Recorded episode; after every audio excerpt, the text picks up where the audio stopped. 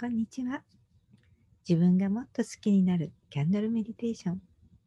こちらではキャンドルアーティストであり、マインドフルネス講師でもある私が2つを組み合わせてカジュアルにできるキャンドルメディテーションを提案しています。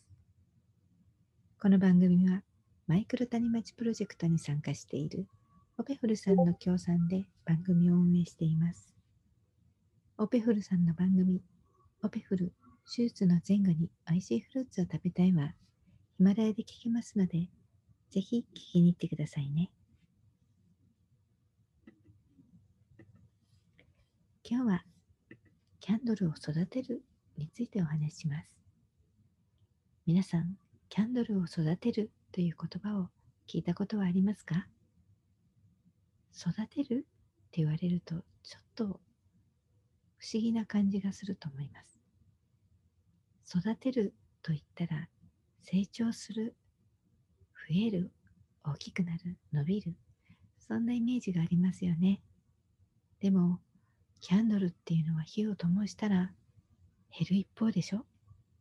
だから育てるっていうよりはキャンドルの消耗のさせ方っていう方がいいんじゃないの？っていう方もいらっしゃるんではないでしょうか。そう。キャンドルはあくまでも減っていくものなんですがね。そのローが溶けたり高さが減ったり形が歪んでいく。それを自分の好みで自分のお世話で楽しんでいくこと。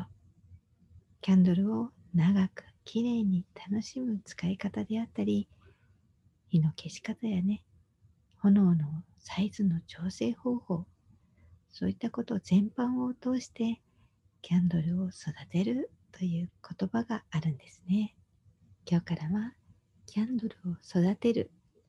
そんなことも意識して火を灯してみてくださいね。実際の育て方についてはこれから何回かに分けてお話ししていきます。